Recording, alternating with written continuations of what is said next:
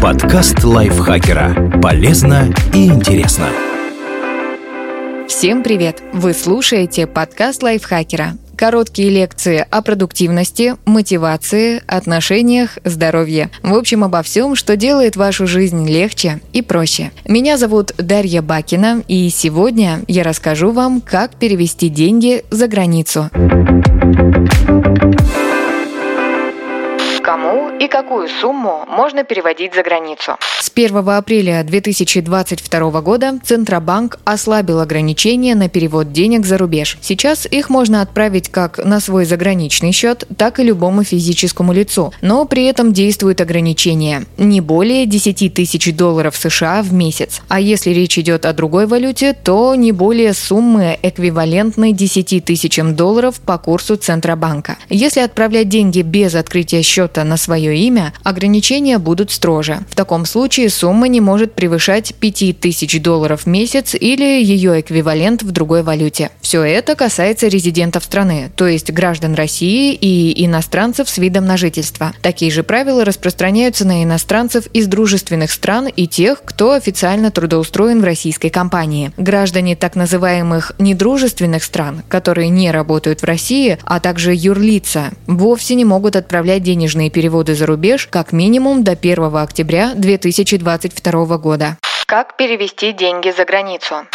Через банк. Начнем с того, что в некоторые страны ближнего зарубежья деньги все еще можно отправить по номеру телефона или карты. Но лучше уточнить этот вопрос, прежде чем высылать средства. Например, в Армению сделать перевод таким образом получится, а вот в Грузию, хотя она тоже рядом, нет. Однако после ухода из России Visa и MasterCard отправить деньги на карту в большинство стран простым способом не выйдет. Но все еще можно воспользоваться системой SWIFT. Да, той самой, отключение от которой так много обсуждается обсуждалось. На деле некоторые банки действительно в этом плане будут бесполезными. От SWIFT отключены ВТБ, Россия, Открытие, Новикомбанк, Промсвязьбанк, Совкомбанк и ВПРФ. Все валютные переводы из-за санкций прекратил Сбербанк. Но многие банки по-прежнему позволяют совершать SWIFT-переводы. Однако, прежде чем отправлять нужную сумму, стоит убедиться не только в том, что здесь ваши средства уйдут, но и в том, что там зарубежный банк адресата готов их принять иначе платеж может вернуться. Кроме того, в силу геополитических причин деньги за границу иногда идут очень долго. Иностранные банки проверяют переводы, отправленные из России,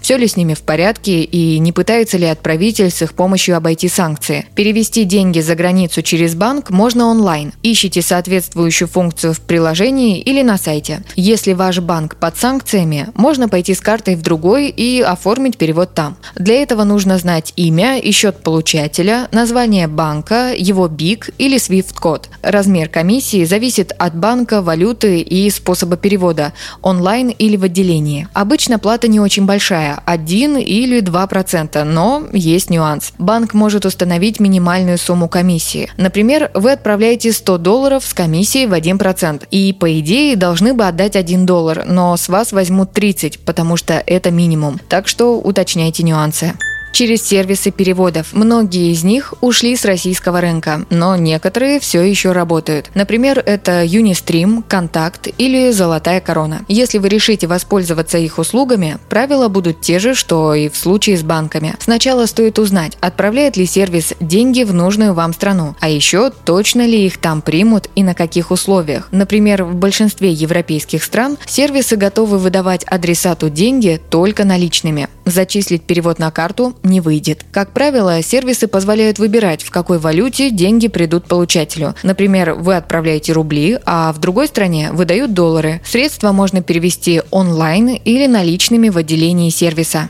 Размер комиссии обычно зависит от страны назначения, валюты и других характеристик. Но стоит настраиваться, что придется отдать от 1 до 3% от суммы. Бывает, что комиссию не берут, если вы отправляете деньги в одной валюте, а адресат получает ее в другой. Но для вас это все равно будет не бесплатно. Часть суммы потеряется при конвертации.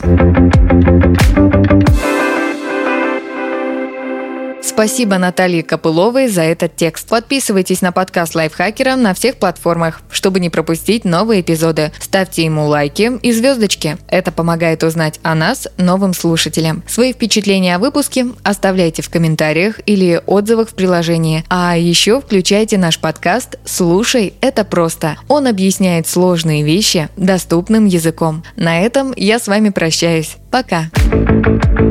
Подкаст лайфхакера. Полезно и интересно.